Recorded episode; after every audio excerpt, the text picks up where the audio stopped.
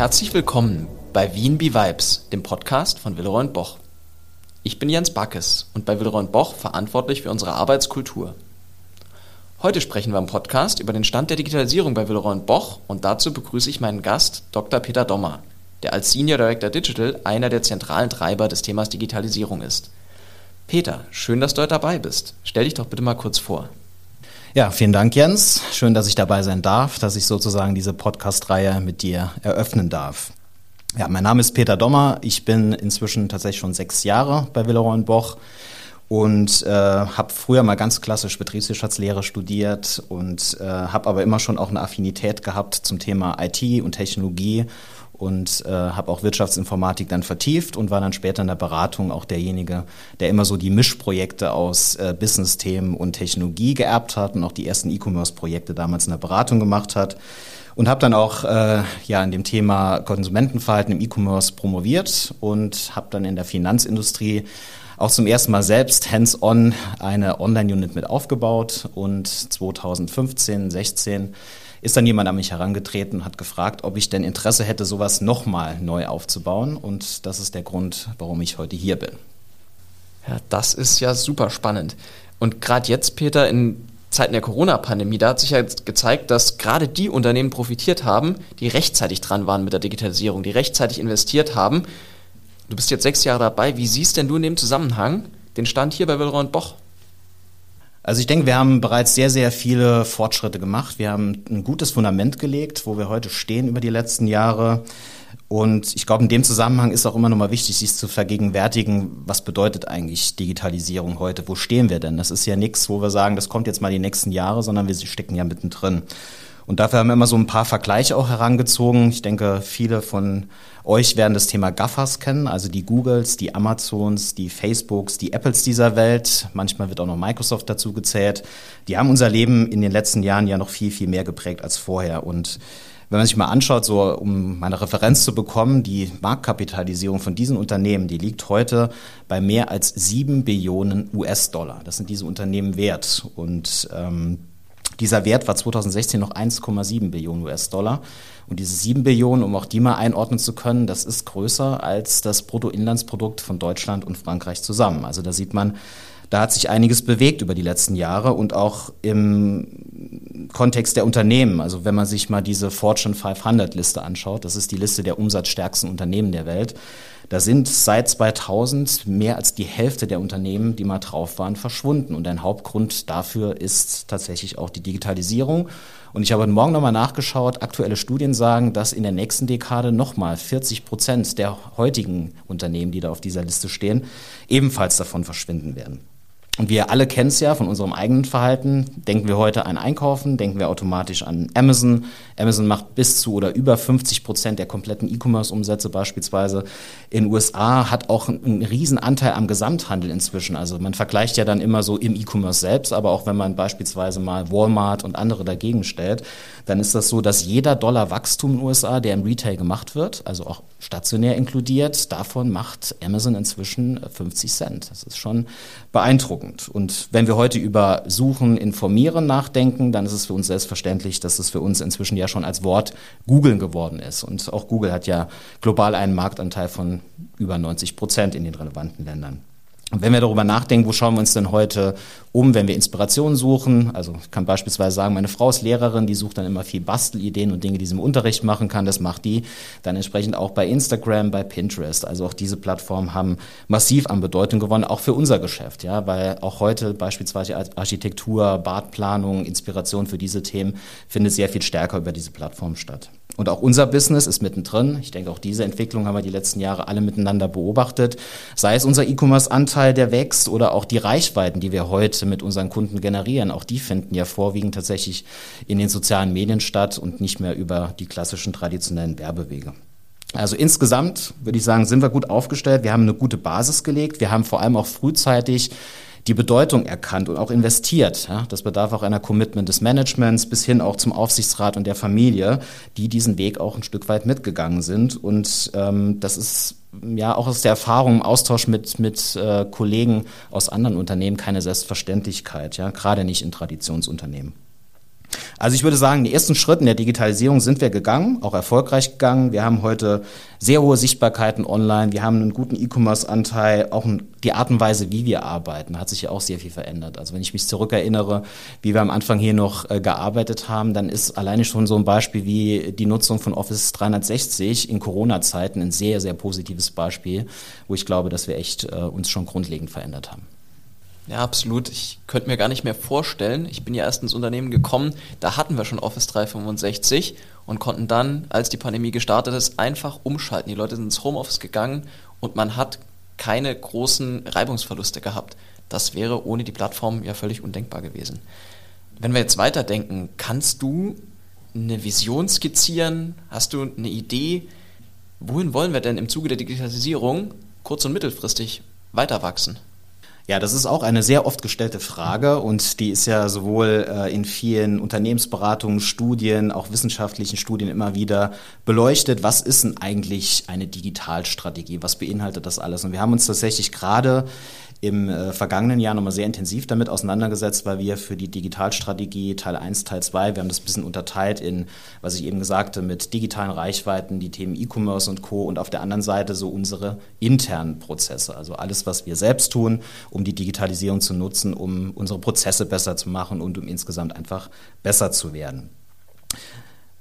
Ich habe mal gesagt, es gibt bewusst keine Vision, die als Satz oder ähnliches formuliert ist, weil es einfach auch viel zu dynamisch ist und der Weg dahin eigentlich der entscheidende ist. Das heißt, wir haben in unserer Vision sozusagen der Digitalstrategie den Weg mal definiert. Um den mal ein bisschen zu beschreiben, ich glaube, wir sind, wie eben schon gesagt, die ersten Schritte gegangen. Wir haben das mal bezeichnet als erste digitale Leuchttürme gesetzt, um im Unternehmen selbst, aber auch in Richtung unserer Kunden, sei es der, der Endkunde, aber auch unsere B2B-Kunden schon mal positive Signale zu setzen. Und der nächste Schritt in unserer Digitalstrategie ist dann eben sehr viel stärker. Einmal haben wir das benannt, nicht nur evolutionär zu digitalisieren. Das ist das, was wir über die letzten Jahre getan haben. Wir haben uns angeschaut, was verändert sich im Markt, was gibt es irgendwie an neuen Plattformen, was müssen wir tun, um eben weiterhin bei Google hohe Sichtbarkeiten zu haben und solche Dinge. Ähm, es wird in Zukunft aber noch viel mehr darum gehen, auch ein Stück weit revolutionärer zu digitalisieren. Und ein Punkt, der damit äh, in Verbindung steht und der wahrscheinlich sogar der Schlüssel zum Erfolg sein wird, ist das ganze Thema nenn es wie du willst, äh, Etablierung einer digitalen Kultur, digitale Transformation oder auch das Thema, was du betreust, eben unser Kulturwandel, weil Technologie und auch sich dahingehend zu optimieren, ja, all diese Plattformen äh, richtig zu bedienen, um präsent zu sein, um E-Commerce-Business zu betreiben. Ja, das gehört alles dazu, aber am Ende ist es entscheidend, ob wir selbst auch in dem, wie wir arbeiten, bereit sind, uns noch viel stärker zu verändern und diese Chancen dann auch alle für uns zu nutzen. Ja, das teile ich natürlich total. Wenn du jetzt drüber nachdenkst, wovon wird es denn aus deiner Sicht abhängen, ob wir damit erfolgreich sind, ob wir diese Vision auch erreichen können und ob wir diese Kultur herstellen können? Ja, also zum einen, wie schon gesagt, ich glaube, eine weitere dynamische Entwicklung ist ganz wichtig. Ja? Also nicht aufhören, jetzt nicht sagen, naja, wir haben ein paar Sachen jetzt etabliert und das funktioniert ja auch. Also alleine so ein Beispiel wie äh, eine Google-Suchmaschinenoptimierung, ja, das, das zeigt ja nochmal, das ist nichts, wo ich sagen kann, ich schließe ein Projekt jetzt nach zwei Jahren ab und dann ist das alles fertig und dann wird man auch schön gefunden bei Google, sondern ändern sich im Prinzip täglich wiederum die Algorithmen und die äh, Faktoren, die bestimmen, ob wir dort gefunden werden oder nicht. Das heißt, es ist ein Thema, wo wir immer dranbleiben müssen, ja. Und das stapelt sich ein Stück weit natürlich auch hoch, weil Ältere Themen äh, müssen weiter optimiert werden und neue kommen hinzu. Insofern wird die Komplexität und die Herausforderung dann nicht geringer, sondern sie wird in Zukunft wahrscheinlich noch sehr, sehr, sehr viel herausfordernder werden. Also ein Erfolgsfaktor ist mit Sicherheit die Dynamik, die Geschwindigkeit beizubehalten. Das ist ja auch das, was uns so im ersten Blick natürlich sehr stark unterscheidet von diesen ganzen neuen digitalen Unternehmen, den Pure Playern oder auch den Startups. Ja, man sagt, denen schreibt man zu, viel, viel agiler zu sein, wie man jetzt ja sagt, und mehr äh, radikal zu sein und disruptiver zu sein. Das ist etwas, was äh, wir natürlich so nicht sind. Ja, wir haben andere Vorteile, kommen wir vielleicht später noch drauf zu sprechen. Aber ein Stück weit müssen wir natürlich mitgehen, weil die Welt darum sich sehr schnell verändert und wenn wir da nicht mithalten, dann ist natürlich die Gefahr auch immer gegeben, dass man irgendwann raus ist. Ich glaube, ein zweiter Erfolgsfaktor, in dem wir ja, wie eben schon mal anhand von einem Beispiel angesprochen, auch schon mehr investiert haben über die letzten Jahre, ist auch tatsächlich technologisch äh, up-to-date zu bleiben. Ja? Ist, wir haben jetzt mit Salesforce eine grundlegende Veränderung im gesamten Unternehmen über viele, wenn nicht fast alle Funktionsbereiche über die letzten zwei, drei Jahre gehabt und sind ja immer noch dran, auch für uns die Vorteile von Salesforce noch viel intensiver zu nutzen. Aber die Grundvoraussetzung dafür ist tatsächlich, dass wir auch technologisch weiter investieren und uns sehr, sehr gut dafür aufstellen. Und der letzte und wie eben auch schon gesagt, glaube ich, der entscheidende Punkt ist eben, so haben wir es mal in unserer Digitalstrategie auf diesem Schaubild auch genannt, digitale Fähigkeiten auf allen Ebenen und in allen Funktionsbereichen zu verankern. Das heißt, öffnen für diesen Wandel, der vor uns steht, das wirklich als Chance sehen und in die tägliche Arbeitsweise das Ganze auch mit reinzubringen. Und das hängt natürlich sehr stark damit zusammen. Die Diskussion führen wir hier intern auch sehr, sehr oft äh, verstehe ich denn, was die Chancen sind. Ja? Nur dann kann ich die Chancen nutzen, wenn ich auch sehe, was steckt denn für mich persönlich drin, egal in welcher Rolle ich hier bin, in welchem Fachbereich. Ähm, es gibt überall Möglichkeiten, mit den Tools zu arbeiten. Beispielsweise das Thema Daten ja, war einer unserer Fokuspunkte der letzten Jahren. Ich, ich glaube, wir haben einen guten Schritt gemacht, aber da steckt noch sehr, sehr viel Potenzial drin und das werden wir nur heben, zurück zu deiner Frage Erfolgsfaktor, wenn wir uns dem öffnen, wenn wir da auch ein Stück weit Lust drauf haben, uns damit zu beschäftigen, um zu verstehen, was sind die Chancen für uns alle. Wenn wir jetzt gerade einen Schritt weitergehen und die Kehrseite betrachten, wenn wir über Risiken reden, was denkst du sind so die zentralen Risiken, denen jetzt auch so ein etablierter Player wie Willeroy Boch gegenübersteht? Ja, dann komme ich zurück zu dem, äh, wie ich eben beschrieben habe, warum denn heute beispielsweise solche digitalen Pure Player sehr schnell Marktanteile gewinnen, sehr schnell gewachsen sind, sehr erfolgreich waren über die letzten Jahre. Und das hat schon sehr viel mit Geschwindigkeit zu tun. Also das, die Frage nach, bin ich nur evolutionär unterwegs, passe ich mich dem an, was gerade die Forderung ist, oder muss ich nicht auch bestimmte Dinge äh, vorhersehen können. Und wenn ich sie vorhersehe, da hat das immer sehr viel mit Unsicherheit auch zu tun. Ja? Also das ist ein Abwägen von, wie sicher kann ich sagen, wie die Zukunft aussehen wird, wo investiere ich jetzt auch rein, was eine hohe Sicherheit hat. Oder gibt es eben auch Dinge, wo ich auch ein Stück weit äh, Blick in die Zukunft richte und sage, ich muss jetzt eher revolutionär unterwegs sein. Ich muss jetzt schon die Weichen stellen für die Zukunft, auch wenn ich vielleicht noch nicht so genau weiß, wie genau die Zukunft aussehen wird. Das ist mit Sicherheit ein Risiko insofern für uns, weil es auch wiederum bedingt, dass wir manche Dinge ganz anders betrachten, als wir das in der Vergangenheit getan haben. Und ich glaube auch, was, was immer wieder diskutiert wird im, im Zuge Digitalisierung, digitale Transformation und wie gehen Unternehmen damit um, es ist für uns noch nicht absehbar, dass es jetzt, sage ich mal, einen direkten digitalen Wettbewerber gibt. Ja, also wir haben immer noch physische Produkte, die wir verkaufen. So schnell wird das nicht wegdigitalisiert sein. Aber auch da ist die Frage, was wird denn noch alles kommen in der Zukunft? Allein die Entwicklung dieser letzten fünf, sechs Jahre hätte so wahrscheinlich niemand vorausgesehen. Jetzt mal abseits unserer Corona-Pandemie, aber auch das, was sonst passiert ist. Und die Frage sollten wir uns, glaube ich, schon dauerhaft und immer wieder stellen, auch wenn sie unbequem ist. Ja, wo man sagt, naja, was soll uns schon passieren? Weil am Ende wird äh, weder ein Teller noch eine Toilette so schnell ersetzt werden von einem Amazon, der irgendein digitales Produkt auf den Markt bringt. Aber was kann denn passieren? Ja? Was passiert denn zum Beispiel mit den Daten, die da anfallen? Wie können wir die für uns als Unternehmen nutzen? Was kann das vielleicht für eine Bedeutung auch für unsere Produkte in Zukunft haben? Und ähm, ich glaube, das ist etwas, was wir auch zumindest mal so als Risiko immer wieder vor Augen haben sollten und uns damit auseinandersetzen. Du hast eben ja schon drüber gesprochen, dass wir versuchen müssen, die gesamte Organisation abzuholen und dass vor allem für uns bei den Erfolgsfaktoren es wichtig ist, dass wir alle Abteilungen einbinden und das Wissen, das wir da haben, überall mit reinbringen bzw. aufbauen. Aus deiner Sicht kannst du abschätzen, was bedeutet es denn für die Mitarbeiter, für unsere Kollegen? Ähm, ich könnte mir vorstellen, dass so ein Change mit einer großen Qualifizierungsoffensive zum Beispiel einhergeht. Wie sieht aus deiner Sicht da die Zukunft aus? Ja, bestimmt ist das so.